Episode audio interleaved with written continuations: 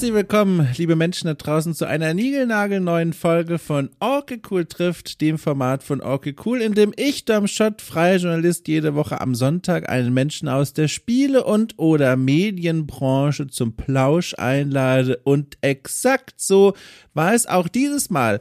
Allerdings nicht mit einer Person, die ich noch niemals in meinem Leben äh, kennengelernt habe. Zumindest, Moment, da muss ich eigentlich schon einhaken bei mir selbst. also nochmal. Normalerweise sitzen ja hier Leute, die ich nicht persönlich kenne. Hier aber war es anders, denn Ralf Adam, mein Gast heute, den kenne ich schon eine Weile, allerdings eben nicht persönlich, sondern nur übers Internet, ne? wie man so sagt. Ähm, wir haben eine Weile schon äh, miteinander Kontakt, wir haben schon einige Male miteinander gepodcastet. Ähm, und so waren wir mal immer wieder im Gespräch, aber noch nie auf der Bank von Okay Cool. Auf der Bank also, in der man mal äh, die äußerste Schutzhülle abstreift und ein wenig aus dem Leben und von den eigenen Erfahrungen erzählt. Das war hier ein First und auf diese Weise habe ich Ralf nochmal ganz neu kennengelernt. Persönlich kennen wir uns aber noch nicht. Vielleicht wird es zur Gamescom klappen, aber das soll für euch ja gar nicht so interessant sein. Jedenfalls, hallo. Ralf Adam, wer ist das? Äh, ich kann es euch sagen, äh, der ist seit 30 Jahren in der Spielebranche unterwegs und äh, hat ganz unterschiedliche Positionen in dieser Zeit schon ausgefüllt. Die meiste Zeit, würde ich sagen, war er und ist er Producer. Er füllt also einen ganz wichtigen Job in der Spieleentwicklung, nämlich als Bindeglied zwischen Publisher und Entwicklerteam. Er ist der Verantwortliche, wenn es darum geht, dass Zeitpläne eingehalten werden. Er behält den ganzen Produktionsplan äh, in der Übersicht und schaut, dass alle Milestones und so weiter erreicht werden. Also ein ganz wichtiges Bindeglied in der Spieleentwicklung und in dieser Funktion hat er in den vergangenen drei Jahrzehnten eine Menge Jobs ausgefüllt. Er hat aber auch ganz andere Sachen gemacht. Er macht zum Beispiel Mentoring. Er war schon Dozent an der Games Academy. Er hat sich auch um Übersetzung schon gekümmert, um Audio und, und, und. Und war dabei in Kontakt mit Franchises, die man heute äh, sehr gut kennt. Zum Beispiel Desperados ähm, oder Die Völker, äh, zumindest indirekt war mit diesem Franchise in Kontakt, eines meiner absoluten Lieblingsspiele. Auch darüber werden wir sprechen. Simon the Sorcerer hat er mal angerührt, ähm, na, wie heißt es? Spellforce. Ich hab grade, war gerade irritiert, weil mein Handy hier gerade abgeht. Äh, Spellforce, auch mit diesem Franchise hat er zu tun gehabt. Eine ganze Reihe an Spielen. Bis heute ist er aktiv in der Spielebranche. Und das war für mich Grund genug, ihn endlich mal einzuladen hier zu Okay Cool. Er stand schon lange, lange, lange, lange, lange auf meiner Liste. Und jetzt endlich hat's geklappt. Kurz vor der Gamescom, der Stresspegel bei uns beiden extrem hoch. Man merkt es auch in der Folge hier und da äh, werden äh, Innenschauen äh, preisgegeben, die so gar nicht geplant waren. Aber mein Gott, so ist das hier. Und insgesamt äh, hat es eine Stunde ergeben, die mir wahnsinnig viel Spaß gemacht hat. Es tat gut, mit Ralf mal zu sprechen und mal Geschichten auszutauschen und vor allem von ihm zu hören, wie es denn eigentlich losging, sein Weg durch die äh, Spielebranche, wie er heute eigentlich an seine Jobs rankommt, ähm, seine größten Niederlagen, auch davon erzählt er, was sich in den letzten 30 Jahren in seiner Sicht am meisten verändert hat und, und, und. Es ist ein Blumenstrauß an Themen und bevor mir jetzt der Kiefer abfällt, würde ich sagen, wir steigen direkt rein, mitten ins Gespräch und einer Frage, die mir Ralf Adam stellt.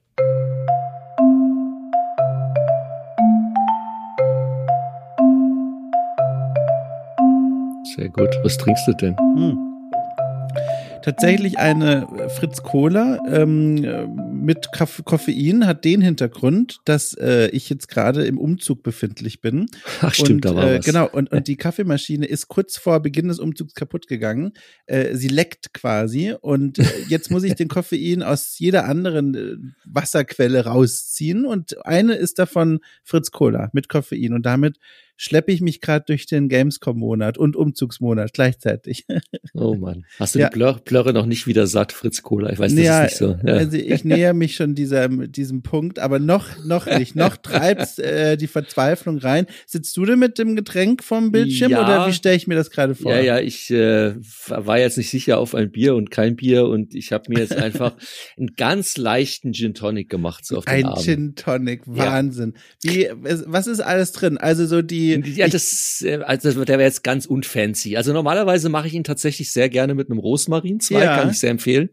Ähm, schmeckt sehr, sehr gut. Dann nehme ich aber auch die, die, das bessere Schweppes, das mit diesen leichten, die, das heißt Schweppes Herb, Herbs oder irgendwas. Also es hat so ein, so ein extra dry, mhm. so eine blaue Flasche.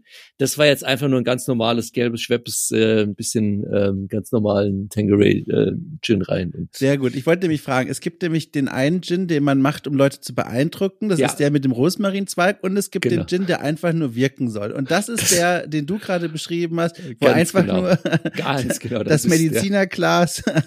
Ja, vor allem hatte ich nicht mehr die Zeit, jetzt vor dem Call noch in ja. den Garten zu gehen, den Rosmarin zu zwicken und dann habe ich mir gedacht, komm. In den Garten, weißt du, das sind schon Lebensrealitäten, die kenne ich ja gar nicht. Das ist ja auch ein, ein, ein, einfach Traumformulierung. Jetzt frage ich einfach mal, wir nehmen auf an einem Dienstag. Willst du mal erzählen, einfach mal neugierig, ungeplant, einfach mal reingefragt, was war heute so bei dir los, arbeitstechnisch? Was oh. bewegt dich gerade? Von Gott. dem natürlich, was du ja. sagen kannst. Jetzt muss ich, was ich jetzt machen werde zuallererst, ich halte ja. jetzt hier um an meinem Rechner auf meinen Google-Kalender, weil das war schon wieder so viel. Ähm, mit verschiedenen Themen, dass ich hier mal reinschauen muss. Also eine Sache, die kann ich auf jeden Fall erzählen, die ist offiziell. Ich arbeite zurzeit mit einem super lieben, super coolen Indie-Publisher in Darmstadt zusammen, die heißen mm. Roca Play.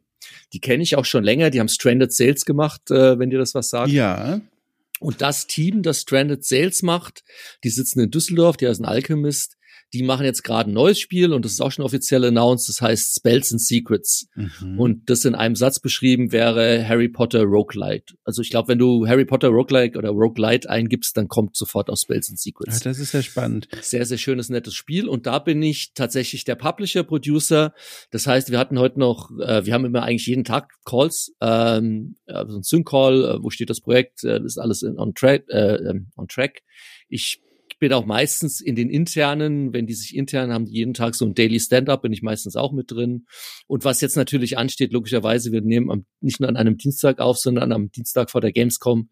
Wir haben halt jetzt noch super viel Diskussion, weil das Spiel wird auf der Gamescom gezeigt. Mhm. Okay, was bereiten wir bis dahin noch vor? Auch dann in Abstimmung mit dem Publisher.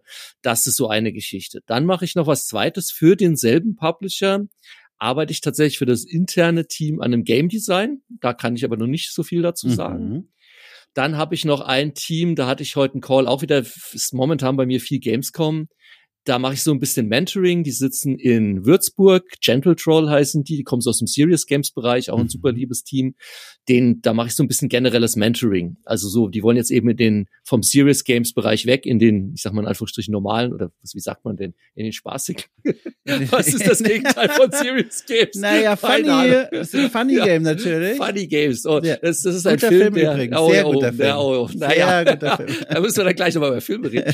ähm, äh, da habe ich nur so ein bisschen auch wieder Gamescom-Vorbereitung eben mit denen heute einen längeren Call gehabt, weil die bereiten jetzt auch Pitches vor und wie sie sich auf der Gamescom präsentieren. Und mein anderes großes Projekt, an dem ich jetzt noch in der Endphase bin, da kann ich auch relativ offen drüber reden. Da habe ich das Game Design zusammen mit einem weiteren internen, Produ äh, internen Game Designer gemacht bei dem Team. Die kenne ich super lange schon, super nettes Team. Die sitzen in Holland und heißen Engine Software. Mhm. Die haben relativ viele oder machen relativ viele Ports. Die haben unter anderem den Terraria-Port für alle möglichen Plattformen gemacht.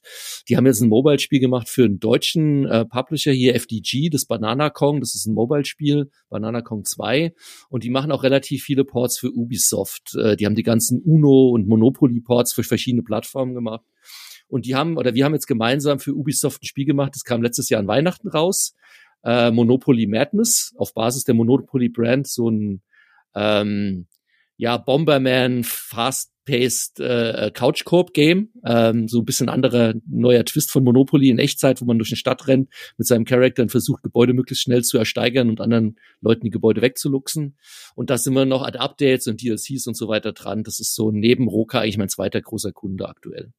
Sind das denn, oder ich frage mal anders, wie kommst du an diese Gigs dran? Du bist ja mittlerweile schon seit tausend Jahren etwa in dieser Branche unterwegs und hast schon so viel gemacht. Sind das so Dinge, die fliegen dir täglich im E-Mail-Postfach einfach zu oder du gehst auf irgendwelche Veranstaltungen, Leute werfen dir hm. Kärtchen äh, in, in, den, wie sagt man denn beim Anzug, ne? In dieses kleine Falltäschlein da an der Brust? Oder musst du tatsächlich, was ich mir kaum noch vorstellen kann, grinden? Jeden Morgen aufstehen, die neuen E-Mails rausjagen und fragen, na, braucht ihr noch Hilfe? Wie sieht's denn aus? Wie, wie muss ich mir das vorstellen?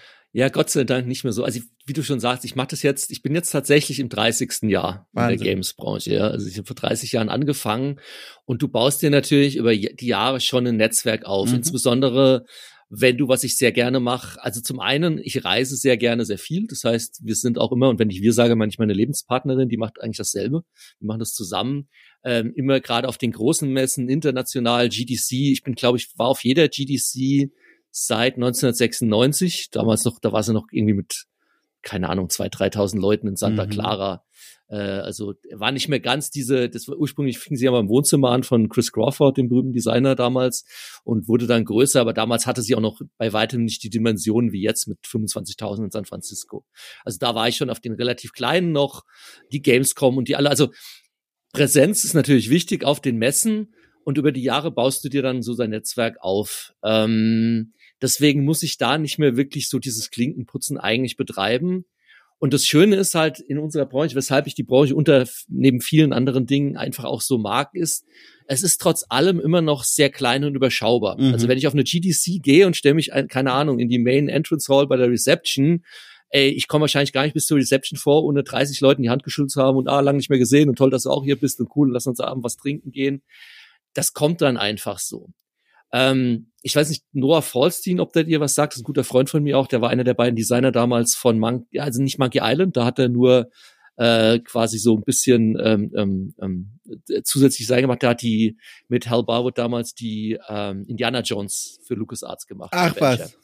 Und ähm, der hat mal gesagt, wenn du irgendwie über zehn Jahre in der Games-Branche bist, dann kannst du irgendjemanden auf der gesamten Welt, egal wo, ob in China, Japan oder sonst was nehmen. Und er garantiert, dass der von fünf Leuten, die er kennt, einer dabei ist, den du auch kennst. Also mhm. so ist die Vernetzung quasi innerhalb der Games-Branche. Ja, also wenn ich auf LinkedIn gehe und suche irgendjemanden und sehe, ich habe keine direkte Verlinkung mit dem, dann steht da meistens, bei LinkedIn gibt's ja dieses First, also wenn man direkt verbunden ist, Second und Third, wenn man den eigentlich gar nicht kennt, ist es meistens zumindest ein Second. Sprich, der kennt auf jeden Fall irgendjemanden, den ich auch kenne und im Zweifel gehe ich dann über den und sage, kannst du mich mal vorstellen, wie auch immer.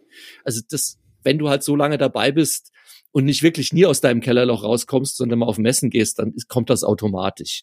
Also Engine Software jetzt zum Beispiel, mit denen ich das Monopoly-Spiel mache, mit denen habe ich vor über 15 Jahren schon ganz viele Spiele für DTP gemacht. Mhm. Damals ein Publisher in deiner Nachbarschaft. Also heute gibt's die nicht mehr, aber war in deiner jetzigen Nachbarschaft in Hamburg waren die angesiedelt. Ähm, und wir haben, glaube ich, über zehn DS-Spiele damals, Nintendo DS-Spiele. Ähm, das waren damals interessanterweise Lernspiele, also so ähm, so Mathe und Sachkunde lernen, beziehungsweise damals gab es ja diese ganzen Dr. Kawashima Brain Trainer ja, ja. und die hatten die deutschen Varianten dann in Kooperation mit Ravensburger, das nannte sich Think.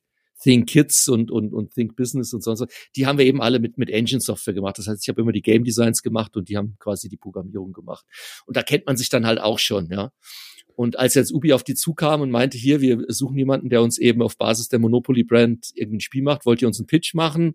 Sind die eben wieder auf mich zugetreten, weil sie gesagt haben, wir haben einen Designer, aber das ist zu groß, wir brauchen mindestens zwei Designer dafür. Unseren internen Game Designer kennst du auch schon, also ich habe auch schon mit dem internen Game Designer zusammengearbeitet. Mhm. Und ja, so kam das eben. Wenn man dir so zuhört und auch wenn man dir einen anderen Podcast hört, du klingst immer sehr enthusiastisch und begeistert von ich der rede Arbeit. ohne Punkt und Komma, sagst du. Nee, nee, das nicht. Nee, nee, Moment, Moment. Ich möchte, Moment, pass mal auf. Ich möchte ja. auf einen Punkt hinaus. Äh, du redest immer sehr enthusiastisch und begeistert von der Arbeit und man nimmt dir ab, dir macht das auch Spaß. Was mich aber jetzt interessiert, habe ich mir auch schon mit der Vorbereitung auf dieses Gespräch mhm. gedacht, in all den Jahren, 30 Jahren, die du jetzt gerade beschrieben hast, was war denn so die unangenehmste Erfahrung, die dir als erstes einfällt, wenn ich danach frage? Vom mhm. Projekt, irgendwelche Arbeitssituationen. Das würde mich mal brennend interessieren, weil in 30 Jahren kann ja nicht alles Sonnenschein gewesen sein. Nein, nein, nein, im, im Gegenteil. Also, ja. du, also was ich eben vor allem mache, sind zum einen jetzt wieder mehr, was super viel Spaß macht, Game Design, aber mein Haupt anderes Ding ist ja das Producing. Mhm. Und Producing kann ja zwei Gestalt sein. Du kannst ja bei einem Team intern, also im Entwicklerteam, das nenne ich dann meistens internes Producing, Projektmanagement, Product Owner, gibt's verschiedene Begriffe, aber du machst wirklich Tag für Tag, stimmst du dich mit allen ab, was macht der Artist heute, was machen die Programmierer und so weiter. Und das Publishing Producing ist ja eher du bist auf Publisher-Seite, sprich der Publisher ist ja meistens der, der das Geld gibt und der möchte ja dann auch in Anführungsstrichen so eine Kontrollinstanz drauf haben, die ich meistens versuche jetzt nicht so Kontroll Kontrollinstanzmäßig auszufüllen, sondern ich sehe mich dann eher immer als Bindeglied zwischen dem Entwickler und dem Publisher. Nichtsdestotrotz muss ich natürlich schon schauen, schaffen die ihre Milestones, sind die on track, was machen die mit dem Geld, das der Publisher gibt. Ich habe da natürlich schon eine gewisse Verantwortung und unangenehm wird's immer dann, wenn das Team Milestones fehlt und es absehbar ist, dass sie halt irgendwie zumindest hinten dranhängen, weil das immer Konsequenzen hat, zumindest in Form von entweder wir als Publisher müssen mehr Geld zahlen oder wir müssen Qualität streichen. Das sind eigentlich immer nur die zwei Optionen, die du hast. Oder, und das ist dann das eigentlich Unangenehme, ich meine, ich habe in meiner Karriere auch schon das ein oder andere Projekt halt killen müssen. Also mhm. ich muss mhm. dann zum Entwicklerteam gehen und sagen, sorry Leute, aus welchen Gründen auch immer, und das kann wieder viel Gestalt sein, ähm, aber wir machen nicht weiter. Und das ist natürlich nie angenehm und das ist ja genau das Gegenteil von meinem Enthusiasmus, der ja aus diesem, aus diesem Erschaffen herauskommt, aus diesem, oh, wir machen hier coolen Shit, sondern das ist, okay, wir müssen jetzt hier das leider einstellen und, und die, die Reißleine ziehen. Und ich hatte viele Projekte, die, die sehr schmerzhaft geendet haben. Kann, kannst du da eins ja, sagen? Gerne, gerne. Ich bin, ich bin so gespannt, weil, äh, wie gesagt, die Portfolioliste ist lang genug. Ich könnte jetzt nicht erraten, was dir da zuerst in den Kopf liegt. Also tatsächlich, das, das Projekt, das mir zuerst einfällt, wo es sehr, sehr schmerzhaft war, dass es am Ende nicht weitergemacht wurde, ähm, allein von dem Namen her und, und mit den Leuten, mit denen wir da zusammengearbeitet mhm. haben, war sicherlich Star Trek. Ach. Und zwar war das so, dass wir bei Gameforge damals, ähm, Gameforge großer, ähm, für die, die es nicht kennen, damals vor allem äh, fokussiert auf Browser-Games. Inzwischen machen sie fast nur, glaube ich, Client-based MMOs, die sie vor allem lizenzieren. Ähm, aber angefangen haben sie eben mit Browser-Game. Das bekannteste damals war O-Game. Und die haben mich eben geholt. Zum einen habe ich dann die, bei der internen Produktion erstmal geholfen, weil das, ich bin zu Gameforge dazugestoßen, da waren die 20 Leute und ich bin von Gameforge weg, da waren sie 700 in einem Ui. Zeitraum nur von vier Jahren. Also kann man diesen Wachstum einfach sehen. Und habe dann erst ein internes Spiel mit ihnen zusammen gemacht äh, und die Projektleitung übernommen. Das war Ikariam. Das läuft auch immer noch. Also ein Browser-Game ist tatsächlich das haben wir 2008 gemacht. Also das ist jetzt mit Sicherheit das am Spiel, das am längsten noch im Betrieb ist, an dem ich hier mitgearbeitet habe. Und ich denke mal wahrscheinlich auch rein finanziell gesehen mit Abstand das erfolgreichste. Ja. Weil so ein Browserspiel, das hat in seinen besten Zeiten damals im Monat, keine Ahnung, wahrscheinlich weit mehr als eine Million jeden Monat verdient. Mhm. Da wird es jetzt nicht mehr sein, aber trotzdem, wenn so ein Browserspiel 15 Monat, äh, 15 Jahre läuft, also das macht dann eine Menge Umsatz. Und der Plan war damals dann eben, auch mit externen Studios zusammenzuarbeiten, was wir dann auch gemacht haben und wir haben dann Teams akquiriert. Und da, uns hat sich damals eben die Möglichkeit geboten, ähm, auch über den Kontakt von mir an die Star Trek Lizenz zu kommen. Und dann haben wir ein Star Trek Browserspiel gemacht auf Unity mit einem sehr guten Team auch. Die waren auch sehr erfahren, hatten, muss man aber dazu sagen, was sicherlich eines der Probleme war, ähm, auf Teamseite zumindest noch nie vorher ein Free-to-Play ähm, Live-Spiel gemacht, sondern die kamen wirklich aus dem klassischen PC-Konsolenbereich, waren da auch super erfahren und wir haben gesagt, okay, das passt, weil wir bringen die Erfahrung eben im, im, in diesem ganzen Free-to-Play-Bereich mit und wenn wir das mischen, wird es schon super funktionieren. Und du kannst jetzt auch nicht sagen, es lag jetzt daran, es lag daran, die waren doof, wir waren doof. Also hast du bei der Produktion nie. Also ich kenne mhm. keine Produktion, an der ich beteiligt war, die eingestellt wurde, wo es diesen einen Grund gab oder das Team komplett unfähig war, weil selbst wenn du ein unfähiges Team hast, hast du als Publisher die Verantwortung schon von vornherein erstmal gar nicht mit einem unfähigen Team zu sein, also den Vertrag zu machen, noch dann in der Produktion, spätestens in der Pre-Production musst du halt dann die Reißleine ziehen. Mhm. Das heißt, wir waren da eigentlich gut unterwegs ähm, sowohl auf Teamseite als auch auf, auf Publisher-Seite hatten vollstes Zuversicht und Vertrauen. Wir haben meiner Meinung nach, und am Ende des Tages ist es immer Publisher-Failure, weil wir haben dann dadurch, dass wir das Geld geben und dann im Producing eigentlich auch quasi dafür genau da sind, solche Sachen frühzeitig zu erkennen. Und deswegen war es am Ende des Tages, wenn man es irgendjemand ankreiden kann, mein Fehler, weil ich hatte die als, als Executive Producer damals die Hauptverantwortung auf Publisher-Seite. Du hast ja in der Produktion, wenn du sie gut und sinnvoll machst, erstmal eine Pre-Production. Und am Ende der Pre-Production hast du idealerweise eine spielbare Version, wo du sagst, wir wissen, warum das Spiel Spaß machen mhm. wird. Wir gehen jetzt in die Produktion, hauen ein großes Team drauf, produzieren den Content. Aber was daran Spaß machen wird an dem Spiel, ist uns jetzt eigentlich schon klar. Und wir waren bei Star Trek damals leider in der Situation, dass wir, das sah optisch schon super aus, was wir hatten. Das war damals eins der ersten Browserspiele in Unity das sah so Bombe aus, dass wir uns von, von, von der Optik haben ein bisschen blenden lassen. Wir waren uns immer noch nicht genau sicher, wie steuert man nachher am Ende die Raumschiffe, wie nah bist du mit der Kamera dran, wie weit bist du weg, wie läuft der Kampf im Detail ab. Eigentlich alles maßgebliche Fragen, die du in der Pre-Production beantworten musst. Und dann sind wir in die Produktion rein und haben schon angefangen, Content zu produzieren, haben aber erst nach sechs Monaten festgestellt, die Steuerung, es funktioniert noch nicht und wir müssen die Kamera, also mm. es gibt hm. diese in der, in der Spieleentwicklung, diese, äh, ich glaube, Ubisoft nennt das immer three, three Cs, also CCC, Camera, Character und Control. Also deine Kamera, dein, dein, was immer du auch steuerst im Spiel und wie du es steuerst. Diese drei Punkte, wenn du die nicht sauber in der Pre-Production ausdefiniert hast, und rennst in die Produktion rein und schmeißt schon Content drauf und baust Levels und sonst was. Ich meine, sowas Banales, du baust ein Level für ein Spiel und stellst hinterher fest, ja, so wie der Charakter sich steuert, ist aber kacke, wir machen eine ganz andere Steuerung, der kann dreimal so weit springen oder mhm. nur halb so weit. Du schmeißt alles weg, was du an Levels bis dahin gebaut hast. Mhm. Und so war es im Prinzip ein bisschen bei Star Trek, so dass wir nach sechs Monaten nach der Pre-Production eigentlich erst Ergebnisse hatten, die du am Ende der Pre-Production haben solltest. Und alles, was wir sonst produziert haben, war halt zumindest im Großteil nicht mehr verwendbar oder mussten wir umbauen. Und dadurch hat sich dann alles so sehr verzögert, dass dann der Lizenzgeber gesagt hat, hier hängt hier hinten dran und, und dann am Ende des Tages haben dann alle mehr oder weniger die Lust verloren und ähm, das Spiel wurde leider eingestellt, was sehr, sehr schade ist. Man kann heute noch, wenn man auf YouTube geht, Star Trek Infinite Space, also ich finde, wenn man heute da drauf schaut und denkt, das war ein Browserspiel vor fast 15 Jahren, sieht das immer noch relativ gut aus. Und es wäre dann auch gut, also das, das, das Schlimmste ist halt, wir hatten dann was und wussten, okay, jetzt ja. wissen wir, das ist es, das wird ein geiles Spiel, tada, aber leider war die Zeit dann gegen uns. Was waren denn dann die Konsequenzen für das Team und auch für dich, nachdem das dann so getankt ist? Also nachdem das dann alles so im Grunde den Bach runterging. Ja, also die, die Konsequenzen für mich waren vor allem die Learnings, die ich daraus mitgenommen ja. habe. Ähm, man muss auch fairerweise sagen, ich war da nicht mehr bis zum Schluss dabei. Wir haben damals die Produktion gemacht und ich bin, äh, habe dann Gameforge zu dem Zeitpunkt schon verlassen, als es noch in der Produktion war was mich weder aus der Verantwortung nimmt noch irgendwas. Also ich will mhm. das jetzt gar nicht schönreden. Ähm, aber ich habe dann leider nur noch das aus der Ferne dann sozusagen gesehen, äh, wie das Spiel dann langsam gestorben ist, leider.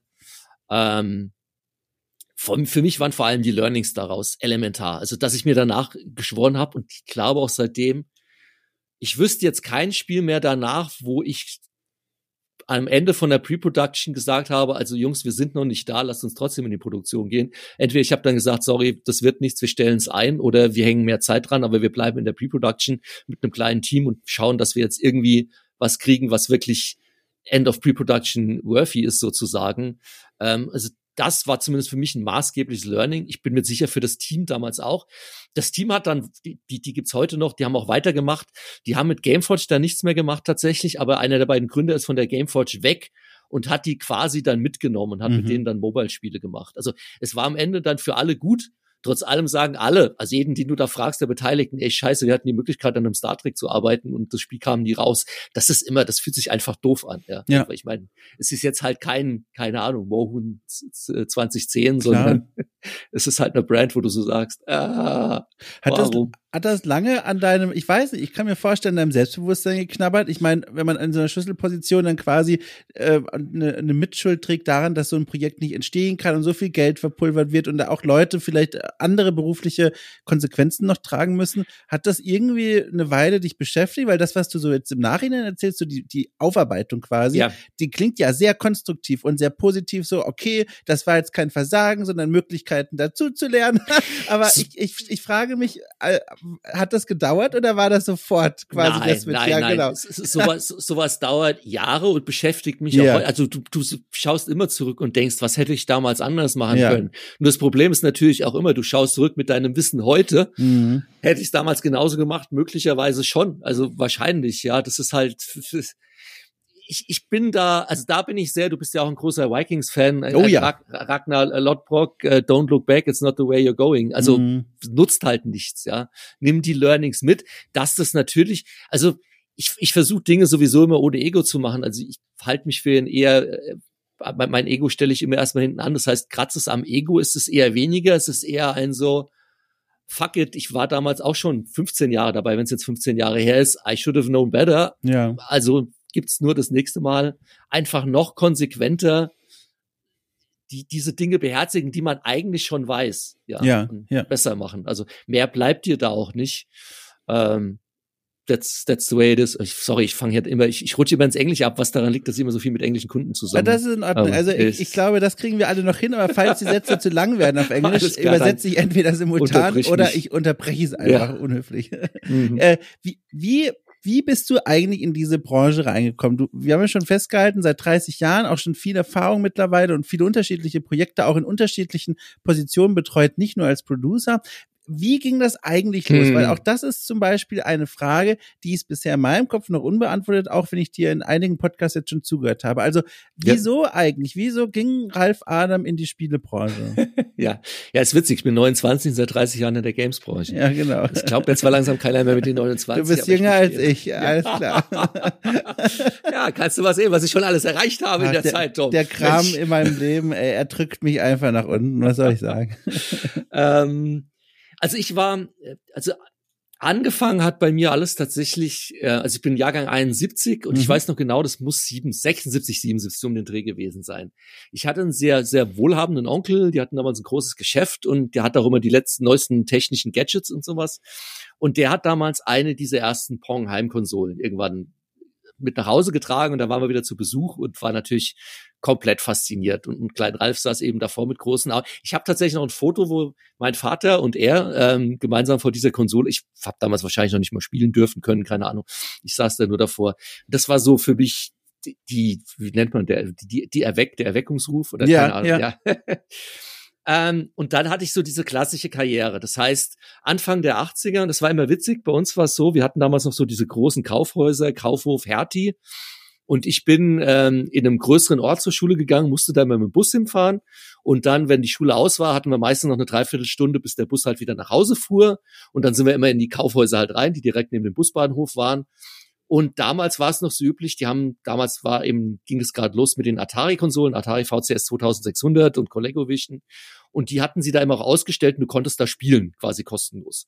Das heißt, wir jungen Schüler haben uns dann immer um die, um die Joypads oder Joysticks hieß es damals noch gebalgt und haben dann irgendwie die Spiele damals gespielt. Und ich wollte halt unbedingt auch so ein Ding haben und ich glaube 83 war es, dann habe ich meine Atari-Konsole bekommen mit Pac-Man, habe mir irgendwie dann am Weihnachtsabend irgendwie acht Stunden die Finger wund gespielt, bis ich Blasen hatte, die geblutet haben.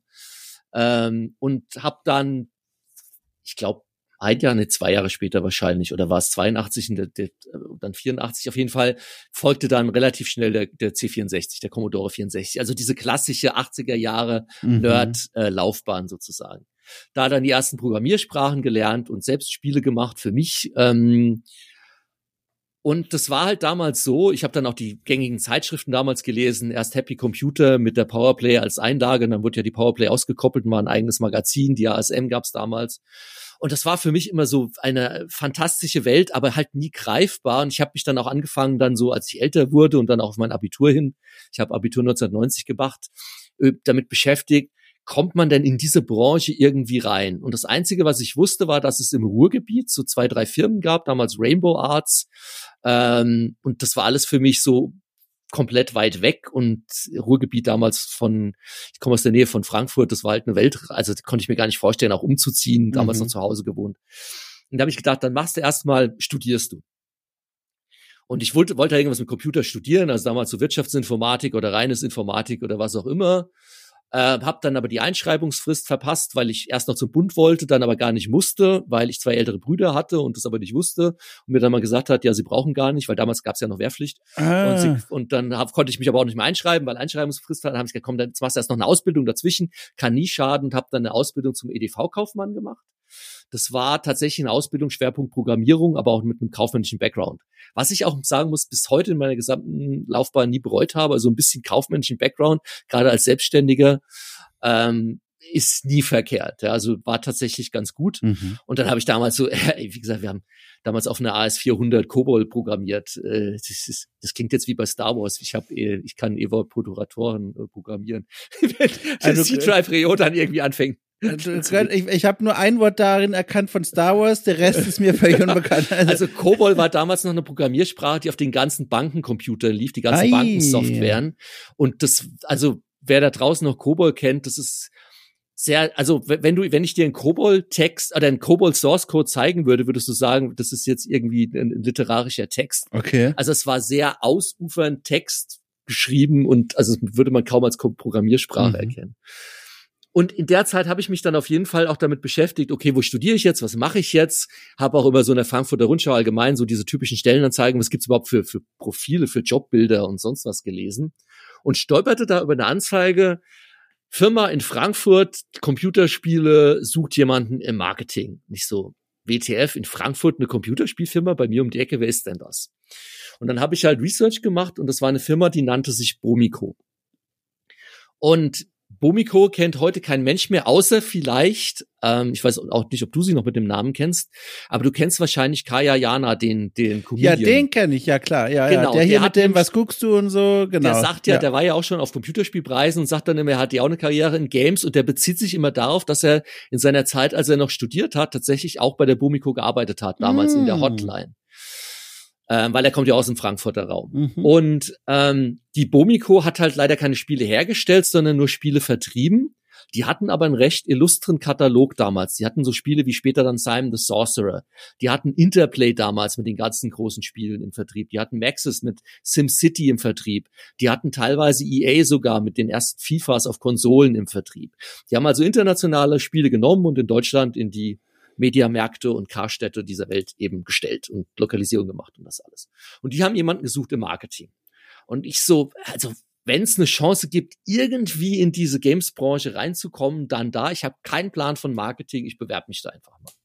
Und dann haben die mich tatsächlich eingeladen und dann habe ich die bequatscht mit, ja, ich habe keine Ahnung von Marketing, aber ich kannte jedes ihrer Spiele äh, in, im Detail und habe die mit meiner meiner Nerdhaftigkeit quasi überzeugt, dass mhm. der Marketingchef damals gesagt hat, komm, Bub, du fängst bei uns an. Äh, wir versuchen es mal.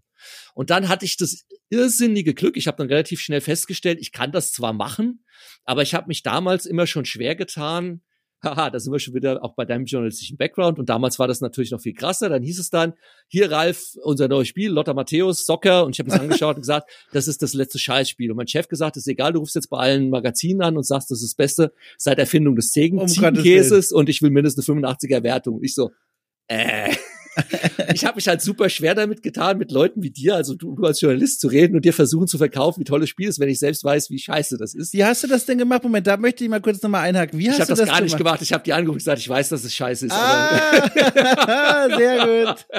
ja, das hätte man mir auch nicht abgenommen. Also ja. ich bin, was das angeht, ein schlechter Marketingmensch. Was hat das Spiel dann bekommen? Weißt du das noch so im Wertungsschnitt? Es gab eine Zeitschrift, und die nenne ich jetzt nicht beim ja. Namen, und da wurde tatsächlich, und das heißt ja heute immer, ja, das gab's früher nicht und das gibt's heute nicht, damals ja. gab's das auf jeden Fall. Da wurde dann mit ein bisschen Anzeigenbudget gewedelt und dann gab's irgendwie eine 85er. 85. Und, und, und, alle anderen haben dann eher so die verdiente, keine Ahnung, 70, wenn überhaupt gegeben. Also ja. Oh, sehr gut. Okay, aber gab's dann, weiß ich nicht, Ärger für dich, weil du hast ja offenbar ne, den Job nicht erfüllt? Mm, eigentlich nicht, weil am Ende des Tages ähm, hat sowohl mein Direktorchef, ähm, also der Marketingleiter, mhm. als dann auch die, die Geschäftsführung bei der Bomico immer auch gewusst, weil wir waren mehrere. Also wir hatten dann, ich hatte dann unter mir auch noch die sogenannte Service Line und Hotline. Und die habe ich betreut. Das heißt, die Kunden konnten damals noch anrufen, wenn sie Fragen haben, zu spielen. Und äh, wir waren zu dritt. Und die wussten schon, wenn sie uns fragen, kriegen sie von uns auch eine ehrliche Meinung. Und es hat ihnen dann zumindest bei ihren Forecasts und auch der internen realistischen Einschätzung ah. geholfen. Sie haben natürlich dann trotzdem immer Zähne knirschen und jetzt versucht doch mal und Adam stellt dich mal auf die Hinterbeine.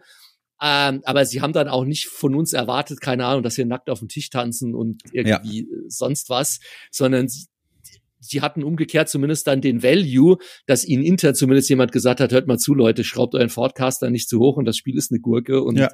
ähm, das ging dann schon.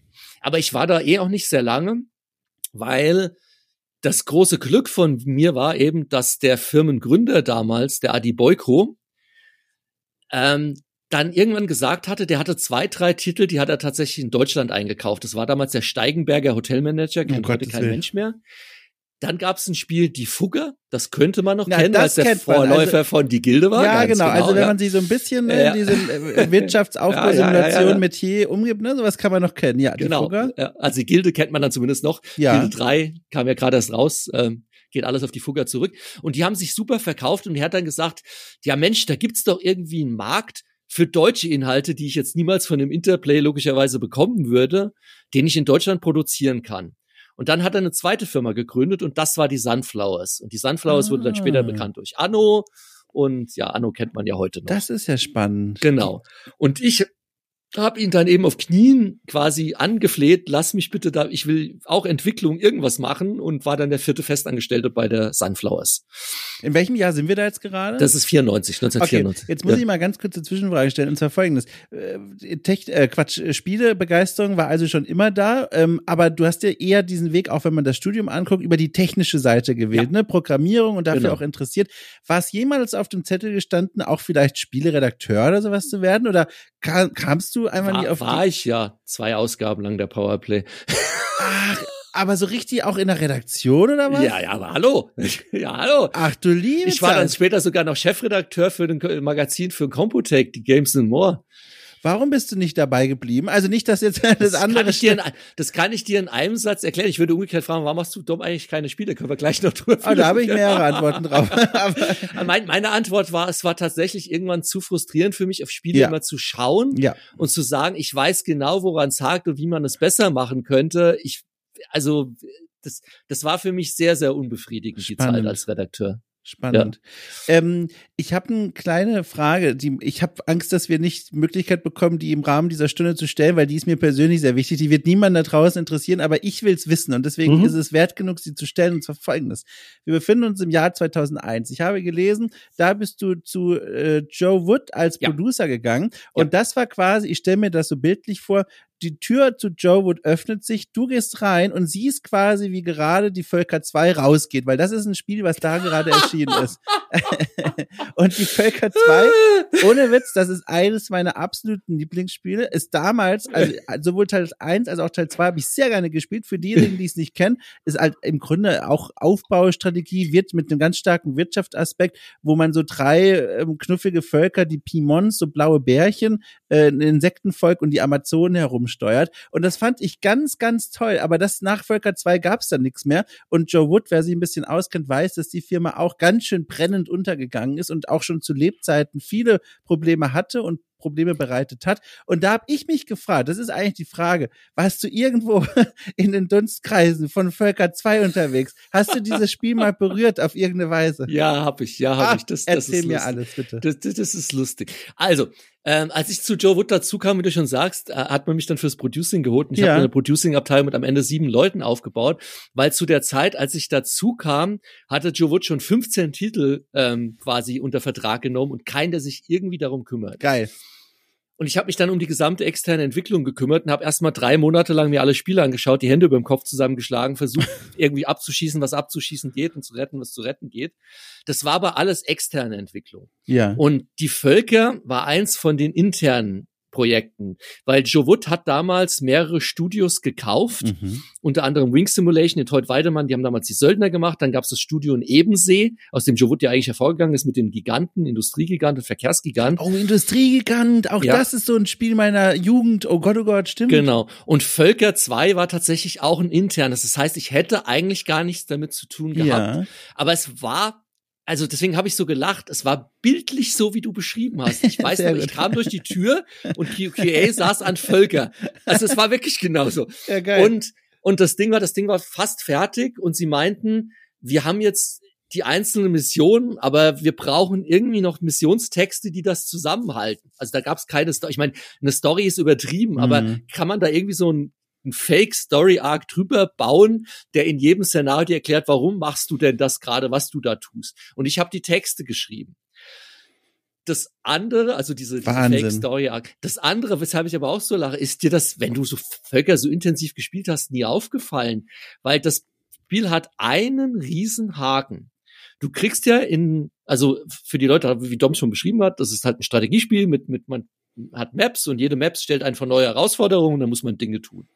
Und die Herausforderungen sind immer anders. Äh, keine Ahnung, äh, baue das Haupthaus in drei Stufen aus, weiß also sowas. Ich weiß nicht, ob es da noch ein Haupthaus gab, aber so in der Art oder erforsche das oder mache dies oder sonst was. Das und dazu muss man, wenn man normal spielt, quasi immer so eine Sache nach und nach freischalten, weil es kostet alles Geld und Geld ist so die Hauptwährung und so. Ist dir nie aufgefallen, was du bei Völker in jedem Szenario machen kannst, ist, du schickst deine Arbeiter in den Wald, lässt sie unendlich Holz hacken, weil Holz ist eine unendliche Ressource, wartest, bis du genug hast, wartest, bis der Händler kommst, verkaufst all dein Holz und hast genug Geld, um jedes Szenario nur mit dem Geld zu lösen? Ach du liebe Zeit. Also das ist mir tatsächlich nie aufgefallen zu meiner Verteidigung. Ich war da so zwölf Jahre ja, alt, okay, also, das, ja. also da war ich noch zu doof für sowas. ich fand einfach die, das Spielgefühl und die Spielwelt, das hatte so einen mm. besonderen Charme. Ich erinnere mich auch noch, im zweiten Teil muss das gewesen sein, glaube ich. Da gab es dann auch einen Tag-Nacht-Rhythmus. Da, da ja. wurden Familien gegründet, kleine Kinder haben gespielt, während die Eltern arbeiten waren. Die sind nachts nach Hause gegangen, haben dann da ne, geschlafen, am nächsten Morgen wieder zur Arbeit. Das sind, das sind Szenen, die hängen geblieben sind. Aber dieser, er eigentlich verhängnisvolle Fehler im System, den habe ich nicht gesehen. Da warst du noch kein Journalist, das ist okay. Nee. Krass. Alles gut. Ja. Krass. Ja, hast du da die Stimmung mitbekommen, als Völker 2 erschienen ist? Und ich glaube, das kam ja auch nur so mittelprächtig an, ne, in der Welt da draußen. Gab es da irgendwie ein Rumoren? Du meinst jetzt auf Seiten der Com Community oder? Bei euch so in den heiligen Hallen von Joe Wood. Ist da dann irgendwas, wurden die Völkerposter weggeschmissen oder so? Nee, nee, das war damals noch zu einer Zeit, das muss man sich vorstellen, so bis 2004 war eigentlich die Hochzeit der PC-Spiele auch in Deutschland. Mhm. Du konntest eigentlich jedes selbst mittelmäßige Spiel rausstellen und hast mindestens 100, 150.000 ah. Einheiten nur in Deutschland verkauft. Okay. Also die Völker war okay. Es war nicht, was Joe Wood sich am Ende erhofft hat, aber es war auch kein Flop. Also es war jetzt nicht so, dass dann alle, wie du sagst, dass einer im Flammenwerfer durch ist und ja. ihr nennt wir nie wieder Völker. es war, es lief okay, die Erwartungen waren höher, aber es hat sich gut verkauft und, und war also Joe Wood hatte, wie gesagt, auch damals dann schon Titel, die haben sich nur 500 Einheiten verkauft. Also ja. das äh, Ach, war dann in einem krassen Gegensatz und das war Völker bei weitem nicht. Ja. Aber äh, auch spannend, äh, wenn man da so dein, wenn man dir so zuhört und auch dann die nächsten Jahre noch betrachtet, man sieht da, es gibt immer so zwei Modi, in denen du arbeitest, manchmal festangestellt, Teil eines Teams und ich habe es nicht nachgezählt, aber gefühlt überwiegend selbstständig in verschiedenen ja. Funktionen, wo ich mich ja frage, was sind eigentlich für dich die Vorteile, gerade diese Jobs als Selbstständiger auszuüben? Also ein naheliegender, den nehme ich dir einfach mal weg, ist, dass du halt an vielen unterschiedlichen Projekten arbeiten kannst. Ich kann mir vorstellen, das macht schon Spaß. Wenn mhm. du nicht immer in derselben Bude sitzt äh, und an denselben Spielen oder für denselben Chef oder dieselbe Chefin arbeiten musst, aber was gibt's dann noch? Also ist das, wenn du es sagen kannst, finanziell einfach viel interessanter oder warum selbstständig? Ja. Also zum einen, wenn man auf meinen Lebenslauf schaut, ist es auf den ersten Blick, sieht es tatsächlich so aus. Also auch dann, wenn man schaut, Bomiko, dann Sunflowers, dann wie gesagt kurz nach München als Redakteur, äh, dann dann für Computec, äh, dem Michael Hengst damals eine Zeitschrift aufgebaut, mhm. Lösungsbücher geschrieben, nach, zu Infogramm gegangen, dann zu Joe Wood gegangen. Und das Witzige ist, aber in diesem Ganzen, was ich eben genannt habe, bis zu Joe Wood, also von Bomiko bis zu Joe Wood, war mein Chef immer derselbe. Direkt oder indirekt. Und zwar der andere, also der Bomiko hatte zwei Gründe, den, den Adi Boyko und den Wilhelm Amrosi, der jetzt tatsächlich leider vor kurzem verstorben ist, mhm. wie ich auf Facebook gesehen habe. Ähm, und unsere Wege haben, waren immer irgendwie miteinander verknüpft auf, auf interessante Weise ähm, weil er war natürlich dann auch in der Sunflowers und hat dann vor allem die Sunflowers auch geleitet. Dann, als ich nach München äh, bin, man sagen, Erding, also in München gearbeitet habe, aber ich habe in Erding gewohnt und eben die, also wie gesagt, ich war kurz Powerplay und die ist dann gleich gekauft worden. Deswegen haben der Michael Hengst, der mich dazugeholt hat und ich uns selbst, also da auch selbstständig gemacht mit einem eigenen Verlag. Und da war der Wilhelm Rosi eben auch wieder maßgeblich als Shareholder und Investor mit drin. Der hat mich dann auch wieder zurückgeholt zur Infogramm. Der ist dann mit mir zusammen zu Joe Wood ähm, und was ich damit schon mal zeigen und sagen will, ist für mich, jetzt ich arbeite in der Branche immer aus zwei Gründen. Der Projekte wegen, also ich habe Lust einfach, die Projekte sind das, was mich natürlich fasziniert, und der Menschen wegen. Und die Games-Branche, also ich kenne Leute, die arbeiten seit 30 Jahren bei einer Firma, also auch in der mhm. Games-Branche tatsächlich. Und ich war halt nie der, ich muss das haben. Also nur um zu sagen, ich bin jetzt 30 Jahre oder von mir aus auch 10 Jahre bei Laden XY. Ich kann sagen, ich kann, habe 10 Jahre mit, mit denselben Leuten zusammengearbeitet. Das ist aber in der Games-Branche meistens bedeuten, dass es nicht unbedingt im selben Laden war. Weil du in der Games-Branche schon immer dieses, dieses Wechseln hast. Und ich glaube, ein, ein, ein wichtiger Faktor dabei ist halt auch, ich sehe das selbst, ähm, ist es ja im Filmbereich ähnlich, ich glaube nicht, dass ein Team über 10, 15 Jahre in derselben Konstellation denselben kreativen Funken aufrechterhalten ja, kann. Ja. Du hast, da gibt's auch tatsächlich irgendwelche wissenschaftlichen Studien. Ich habe jetzt den Namen vergessen. Das, ah, wie heißt denn dieser verflixte Name dafür? Gibt's einen Begriff? das sieben, nach sieben Jahren ist es durch. dass du ein Jahr Erfindungsphase in den Jahren zwei bis vier oder sowas ist das Team mit am produktivsten. Das geht so bis zu einem siebten Jahr und dann bricht's weg. War das nicht die Ehe eigentlich? Es ja. Heißt ja, ja, ohne Witz heißt es oh nicht, dass die Ehe das siebte Jahr ja. und so weiter? Nee, aber das, das, das gibt, ich kann das jetzt, ich, ich google das nochmal, wenn ich es wieder finde und schick dir das Werde ich hier schon wieder nicht ernst genommen. Ich meine das ernst. es gibt doch hier Nein, bei der Ehe ist das verflixte siebte Jahr. Ja, genau. Ist, ja, ja. so, also. Äh, als jemand, der geschieden ist, aber erst nach 20 Jahren ist das ein anderes Thema. Aber, nee, aber deswegen, ähm, und deswegen, ich arbeite super gern mit Menschen zusammen ja. und an coolen Projekten. Aber ich glaube, gerade in dem, was wir machen, in diesem Kreativen, brauchst du immer wieder diesen Wechsel. Du brauchst diese, diesen frischen Spirit von außen, immer wieder frische Gedankenansätze. Mhm. Ähm, wenn du zu lange in deinem eigenen Saft schmorst, ist das nichts. Das kannst du jetzt natürlich auch innerhalb von der Firma erzeugen, dass du sagst, du, du findest da Mittel und Wege für und du setzt Teams immer wieder neu zusammen oder wie auch immer. Du hast auch immer eine natürliche Fluktuation. Aber wie gesagt, nimm sowas wie, wie, wie Gameforge mit 20 Leuten damals, das war super cool. Als der Laden 700 Leute, ich bin kein Mensch für riesen Firmenstrukturen. Mhm, mhm, also ich war selbst dann, als ich bei Gameforge war mit 700 Leuten, war ich Vice President Production und hatte 150 Leute unter mir weißt du, wie viel ich noch an den einzelnen Spielen gearbeitet, geschweige ja. denn gesehen habe? Ja. Zero. Ja. Also ich wusste, was wir für Spiele machen und war dann irgendwie quartalsweise, habe ich mal was präsentiert bekommen, aber ich war nicht in diesem, ich bin eher hands-on und war nicht in diesem Day-to-Day -Day und, und habe das Gefühl, ich mache gemeinsam mit einem Team coole Sachen und kann auch was bewegen mhm. und kann mich da einbringen. Das geht halt komplett verloren. Also allein aus dem Grund ist halt eine Festanstellung immer schon mal schwierig.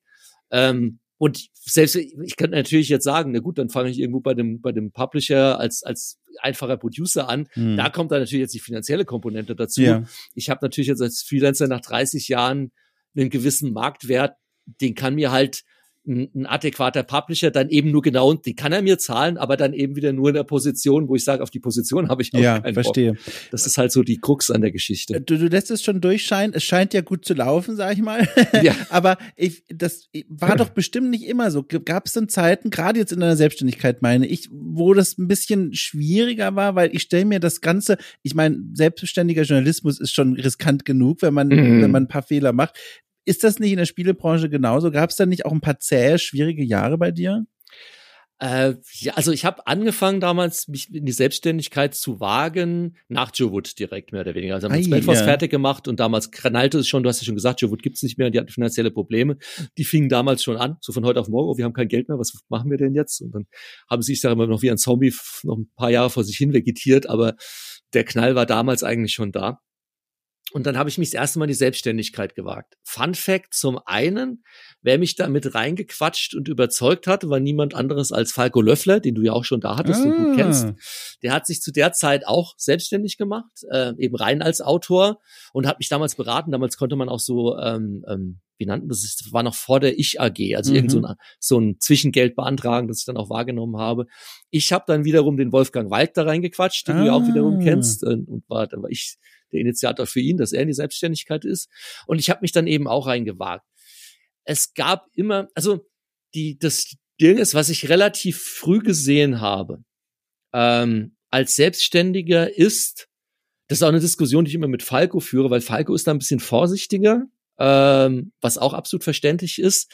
Aber für mich war immer dieses, ich habe immer mehr Projekte angenommen, als ich stemmen kann vor dem Hintergrund, dass immer Projekte weggebrochen sind. Immer bis auf vielleicht in meinen Gesamt, also ich, von den 30 Jahren war ich ungefähr 15 Jahre jetzt selbstständig, vielleicht zwei oder drei Mal. Und da musste ich dann wirklich halt hart arbeiten und Wochenenden und quasi auch als Selbstständiger für mich crunchen, weil ich halt mehr angenommen habe, als ich bewältigen konnte. Aber so ansonsten hat, wusste, hatte ich immer dieses Mindset und wusste, mir war immer klar, du hast Zusagen, verlass dich nicht zu sehr auf Zusagen. Mhm. Also wenn irgendjemand angekommen ist und hat gesagt, hier, ich lasse dich voll aus, hier eine riesen Zusage, für die nächsten zwei Jahre brauchst du nichts anderes zu machen, habe ich nie geglaubt.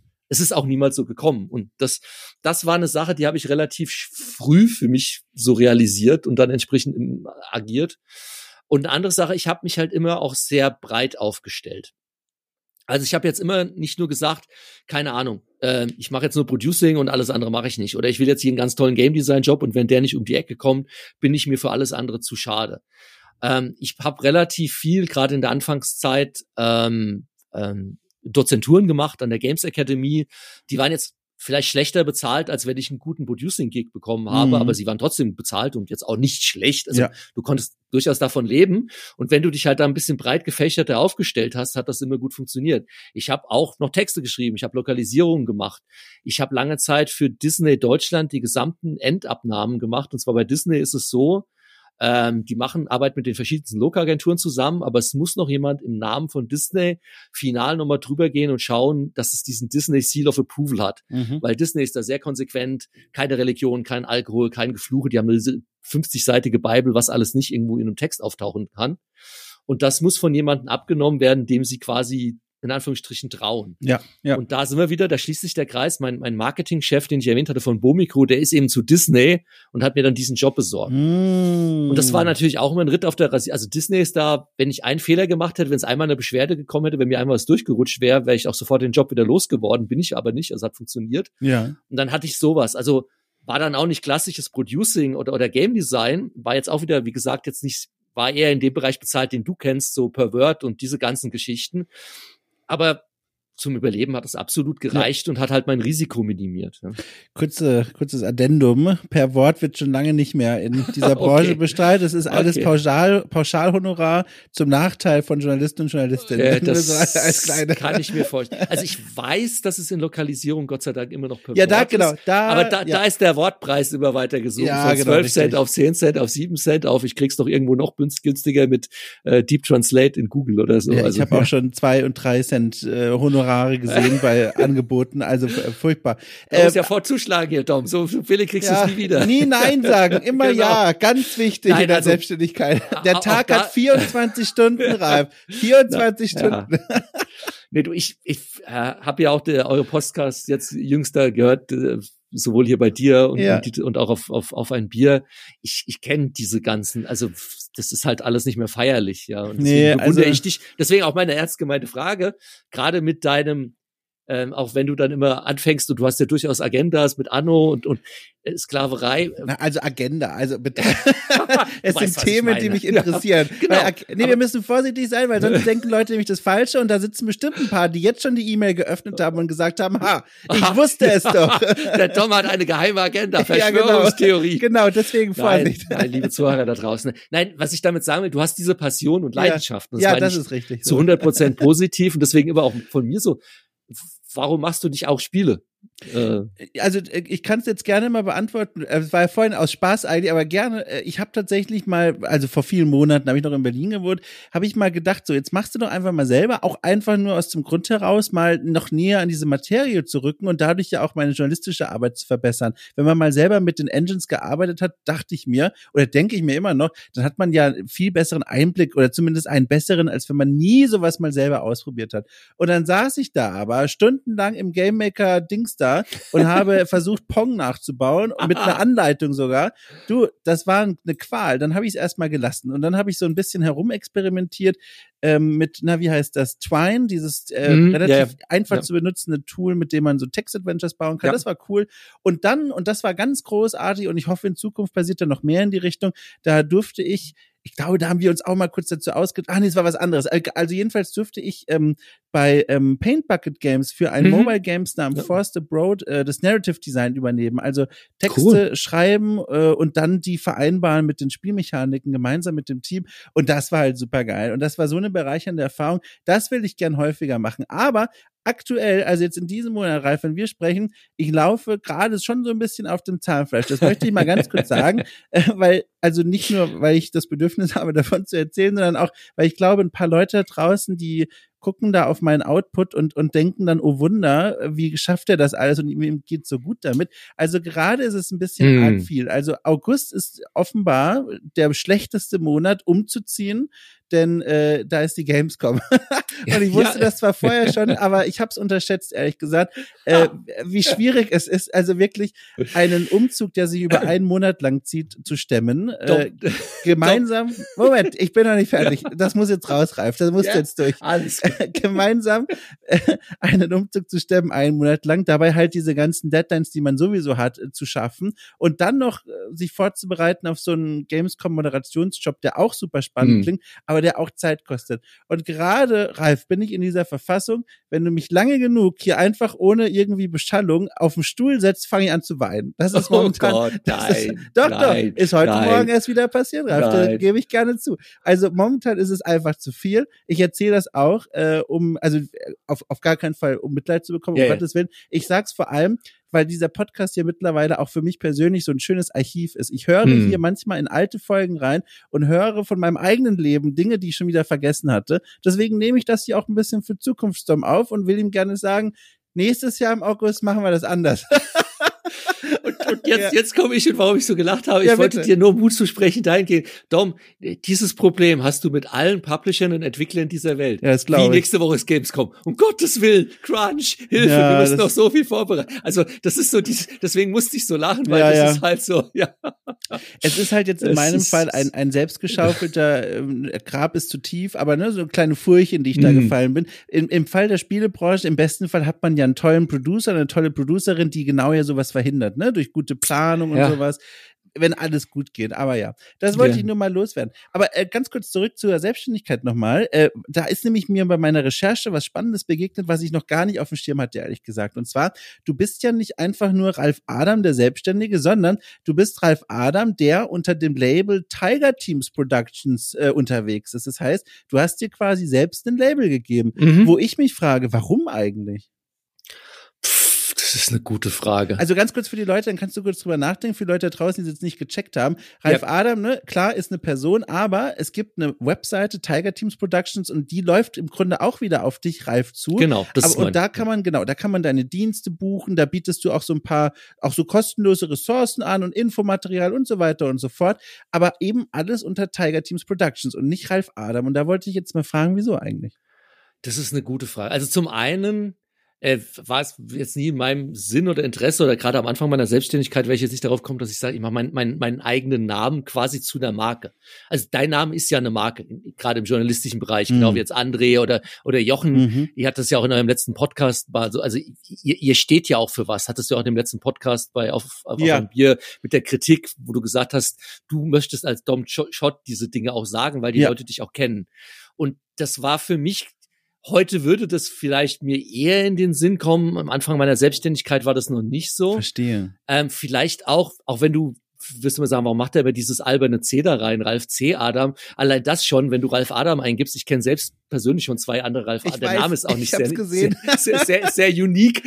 Und ich wollte das immer irgendwie unter einem Label machen, haben, wo man auch mit dem Label sofort was anfangen kann, weil ja. die Idee dahinter ist ja ein Tiger-Team, das kommt ja aus dem IT-Bereich das ist ja ein Firefighting-Team. Also wenn du im, im IT-Bereich, im, im, im Programmierbereich sagst, wir haben hier ein Problem, wir brauchen ein Tiger-Team, dann ist es meistens, du holst zwei, drei seniorige Leute mit einer hohen Expertise und schmeißt dir auf das Problem, dass die das für dich fixen. Also ein Firefighting, Feuerlösch-Team sozusagen. Mhm. Also es ist ja ein feststehender Begriff.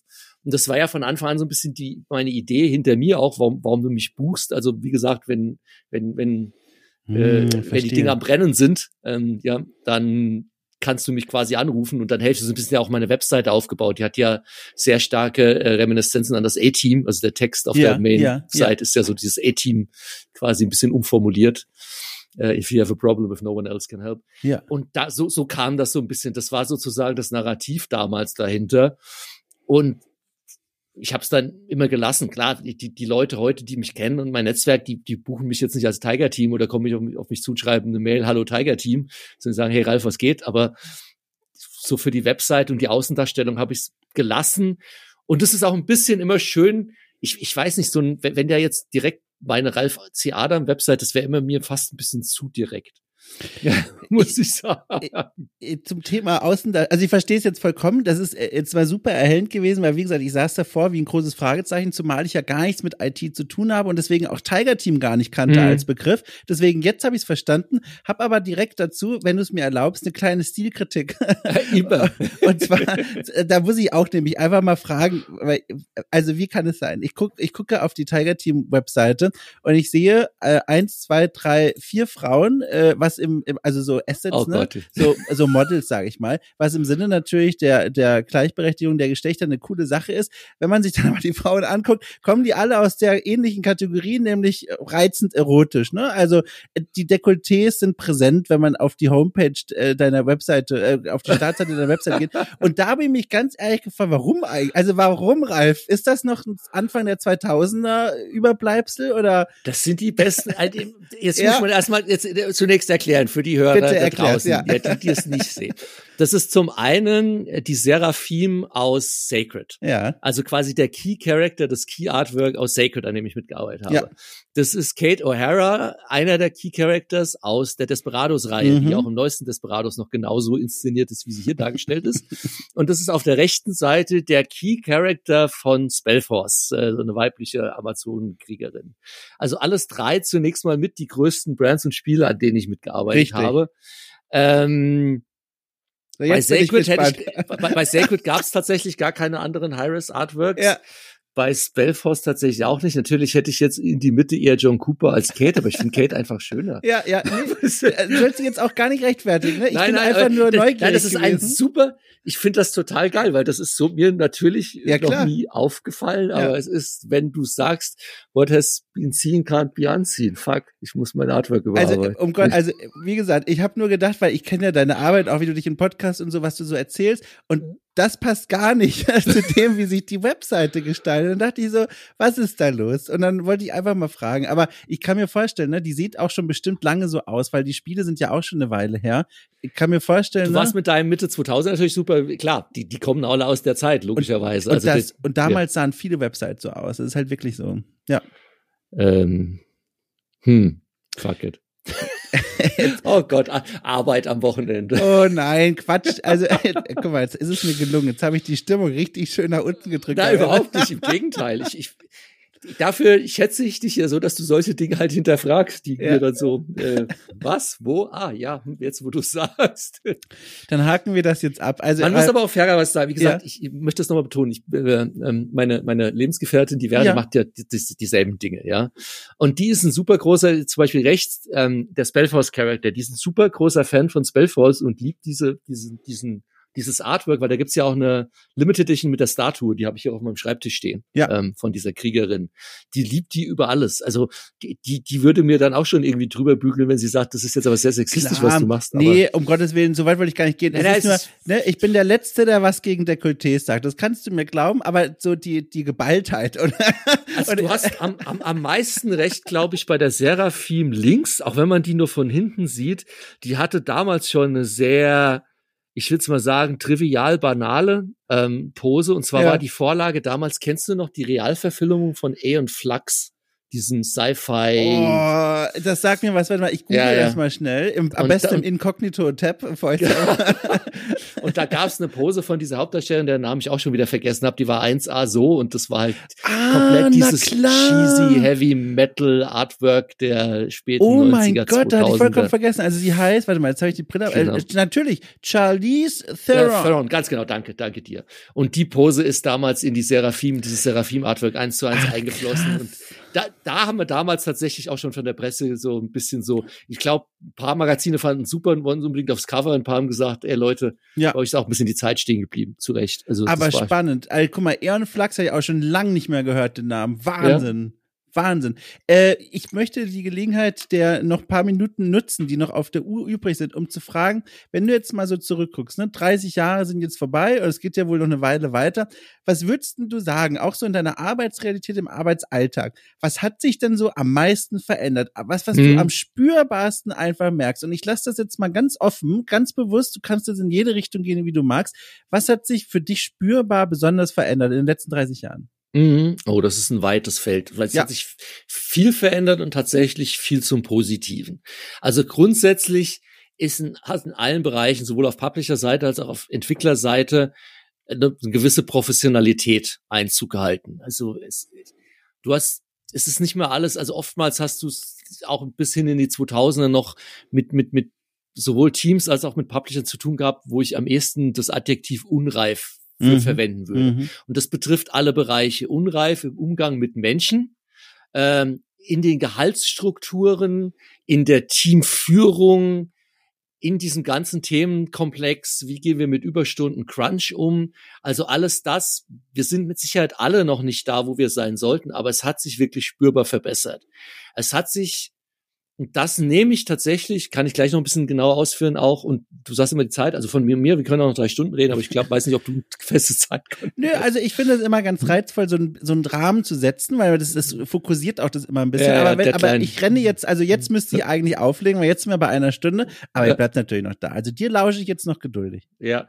Ähm, also was diese, ah, ich vergesse ihren Namen immer, das hat damit nichts zu tun. Charlize Theron. Äh, nein, nein, die Sarkisian. Anita Sarkisian. Da, da, da, Dankeschön. Ja. Die hat es jetzt auf der, auf der GDC auch gesagt in einem Vortrag, gerade im Rahmen der gesamten MeToo-Debatte und was du jetzt eben auch angesprochen hast, Darstellung von Weiblichkeit mhm. und, und äh, sexualisierte Darstellung von, von, von äh, Grafiken, insbesondere eben ja, weiblichen Characters, dass sich das auf jeden Fall schon verbessert hat. Und das merke ich halt auch. Also generell diese, diese Awareness ähm, in diesem ganzen Komplex.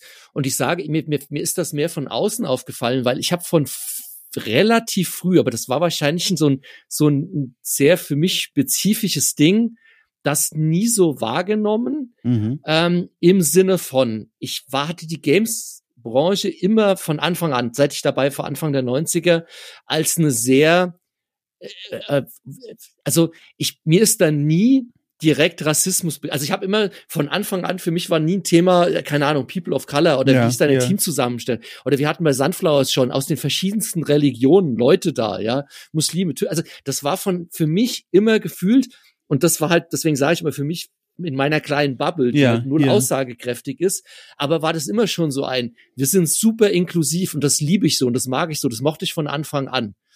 Ähm, ich hatte auch immer schon weibliche Producer äh, von Anfang an, also mhm. bei Joe Wood hatte ich weibliche Producer, bei, bei Travian Games, bei Gameforge. Ähm, ich habe meine le jetzige Le Lebenspartnerin auch so kennengelernt. Ähm, Nichtsdestotrotz, als es dann alles aufkam, habe ich natürlich, und ich bin natürlich auch nicht ganz blind durch die Gegend gerannt. Ja. Ich war auch auf, auf Gamescom-Partys, wo ich gesagt habe, aber geht's noch? Und das waren dann genau diese Partys, die ich als noch sehr unreif empfunden habe. Aber ich habe die Games-Branche immer schon früh als sehr eine inklusive und, und, und ey, wir sind ein, deswegen ein, ein, Team und wir machen diese Sachen gemeinsam und hängen da gemeinsam drin empfunden.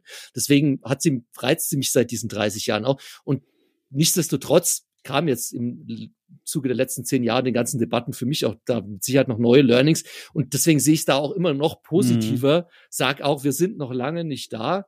Aber das ist für mich sowas, wo ich zumindest relativ optimistisch in die Zukunft schaue. Was ich super skeptisch sehe und das ja auch immer wieder auch bei bei jetzt äh, auf ein Bier und in anderen Podcasts oder will ich auch in, in ich rede ja viel auch auf Konferenzen mhm. oder so ähm, aufbringe, ist dieses ich, ich glaube, unsere Spieleproduktionen sind jetzt schon viel zu gigantisch und viel zu aufgebläht. Mhm, mh. Und ich glaube nicht, dass wir nachhaltig Spiele machen können, wo die Produktion acht, neun, zehn Jahre mit 700 Mann, das, das, das ist Irrsinn. Das ist in jedweder, das führt unter anderem zu diesen ganzen Crunch-Situationen, mhm. zu diesen, also ich kann mir keine befriedigende Produktion für mich als einen individuellen Mitarbeiter in, in so einem so einem Konglomerat oder in, in so einer Konstellation vorstellen. Das ist, das ist alles zu groß und am Ende des Tages äh, kreative Spiele kommen dabei jetzt auch nicht wirklich rum. Also ja. das, das, das ist für mich was, das ich sehr, sehr kritisch sehe. Ähm, wo ich glaube, wir müssen da in den nächsten Jahren und wir werden auch, weil wie gesagt, irgendwann trägt es nicht mehr und ich glaube nicht, dass wenn ein Spiel dann in der Produktion eine Milliarde kostet und du da noch mal eine Milliarde äh, Marketing-Budget draufschmeißen musst, um es zu vermarkten, weil du hast eine Spieleproduktion meistens, also als großer Publisher rechnest du, äh, da gibt's dieses, dieses, dieses Sprichwort, the dollar equals a dollar, so denken mhm. die meisten großen Publisher, also wenn du 250 Millionen in das Development investierst, nimmst du meistens 250 Millionen Marketing in die Hand. Und ähm, ich irgendwann, das, das wird sich irgendwann nicht mehr rechnen. Also äh, die, die, die Zahlen, also da sind wir wieder bei so generellen äh, Diskussionen und und keine Ahnung an der Börse oder sonst wo Wachstum kann nicht unendlich stattfinden. Also dem sind irgendwie Limits gesetzt, ja. Und so ist es auch bei der Produktion und bei dem, was Leute für Spiele ausgeben und wie viel mit Spielen irgendwie insgesamt eingenommen werden kann. Und ich finde das alles schon nicht mehr gesund, was da teilweise ähm, passiert. Mhm. Also meinst du, das läuft auf eine, ich sag mal, Crash-ähnliche Situation hinauf, bis es die Leute verstehen, bis es die Branche versteht? Oder meinst du, da gibt es noch einen anderen Weg? ich, das ist sehr, sehr schwer vorherzusagen. Ja. Also, aber auch umgekehrt. Ich meine, nimm einen Riesenladen wie, wie jetzt, wir hatten das beste Beispiel, nimm einen Laden wie CD Projekt. Ja, ja. Äh, nimm halt äh, Cyberpunk 2077. Wenn in, in, in einem ähnlichen Umfang ein Take-Two das nächste GTA an die Wand fährt, wie gesagt, da werden ruckzuck mal ein paar, paar äh, zweistellige Milliardenbeträge an der Börse verbrannt und da geht's auch ruckzuck so, äh, was machen wir jetzt? Müssen wir verkaufen? Müssen wir, also der, der Krug geht halt so lange zum Brunnen, bis er bricht. Und ja. wie gesagt, bei, bei CD Projekt ganz gebrochen ist der Brunnen, äh, sorry, der Brunnen. ja, sehr schön. Der Brunnen der, der Krug, ist direkt gebrochen. Der, der Brunnen ist direkt gebrochen. Sehr gut. Zusammen Schönes mit dem Bild. Krug. Ja. Also der, der Krug, der wird jetzt noch notdürftig mit Patex zusammengehalten, aber ähm, das, wie gesagt, und diese Entwicklung hast du halt, äh, und wie gesagt, das ist äh, nur die finanzielle Seite. Ja. Und ich sehe es halt auch immer von der, von der individuell, von der Mitarbeiterseite. Ja. Ich weiß nicht, will ich in einem 700-Mann-Team sieben Jahre an einem Spiel arbeiten und sagen, ich habe dann den linken Fuß dieses einen Avatar in, in Cyberpunk animiert sieben Jahre lang. Also mhm. das ist nicht mehr äh, irgendwie, keine Ahnung, kann ich mir nicht mehr irgendwie als, als, als aus Mitarbeitersicht als befriedigend vorstellen. Ähm, noch ist es halt langfristig irgendwas, was, was ich, also, ja, tragen wird. Ich finde das, ich finde das immer ganz faszinierend, wenn man dann, also äh, ich teile die Eindrücke auch, die du jetzt beschrieben hast, auch wenn du natürlich noch viel näher dran bist an diesen Geschehnissen als ich durch deinen Job alleine schon. Aber ich, ich finde immer ganz faszinierend, dann so in der Retrospektive zu verfolgen, wie dann, also auch schon seit Dekaden ist das ja so, wie dann diese großen Teams irgendwann explodieren oder Leute von alleine gehen und mhm. dann so angefressen sind von diesen Strukturen, die du gerade beschrieben hast. Alleine schon die Sache, okay, habe jetzt hier ein Open-World-Rollenspiel und ich bin derjenige, der da das komplette Ding beleuchtet, der alle Häuser beleuchten muss. Lighting Artist ist das Stichwort, der für das Licht in dieser Welt sorgen soll. Ich halte es nicht mehr aus. Ich gründe jetzt ein Team und mache ein kleines Indie-Studio ja. und pumpe da all meine kreative Energie rein, die über fünf Jahre liegen geblieben ist bei dem großen Studio. Und das sieht man ja seit 20 Jahren plus, ja. wie sowas immer wieder passiert. Und ja. das finde ich faszinierend. Das geht leider, also das ist ja das Schlimme daran, auf Kosten der Betroffenen, also vor allem auf Kosten der Gesundheit der Betroffenen. Aber die Spiele, die dabei entstehen, in diesem abstoßen Prozess und was Neues gründen, das ist schon interessant. Es wäre nur schöner, wenn es halt einen gesünderen Weg, Weg gäbe, äh, mhm. äh, diese Studios, äh, an, also wie sagt man denn, ans Netz anzuschließen, überhaupt zum Entstehen zu bringen. Ja, ja. Nee, aber diese Beobachtung die teile ich zu 100 Prozent. Also ich denke, jeder, den ich kenne in, in meinem Alter, der jetzt irgendwie schon bei großen Teams gearbeitet hat und eine seniore Rolle hat und irgendwie und und und die ganzen äh, Noah Falls-Dienst dieser Welt, den ich schon genannt habe oder keine Ahnung, den, den kenne wie von von mhm. Bioshock damals und und wie sie alle heißen, fast jeden, den ich kenne, damals von Ensemble Studios, die Age of Empires gemacht haben, das dann von Microsoft gekauft und dann aufgelöst wurde, die haben alle wieder klar kleine Teams und Spaß dabei. Ja, wobei im Fall von Ken Levi, ne, wir kennen die Geschichte. Ja, er hat Spaß, aber seine Mitarbeiter und Mitarbeiterinnen nicht. Das war jetzt wahrscheinlich das schlechteste aller Beispiele. Er, er, hat ja schon bei Bioshock, wenn man das so liest, ja. Äh, tatsächlich, das ist, klingt jetzt wieder blöd mit und äh, hier irgendwie Petrus und mit der Hand dreimal. Ich kenne Levi, kenn, kenne Ken Levi tatsächlich nicht persönlich. Ja, also ja. Ich kenne kenn jetzt irgendwie Noah und die ganzen Jungs von, von Ensemble Studios und sowas. Ja. Kennen viel mir nur so gerade so ein, weil der halt auch in diese, ich kenne Warren Spector zum Beispiel, der ja auch in, eher in diese Richtung geht, ja, ein genau, kleines ja, Indie-Studio, ja.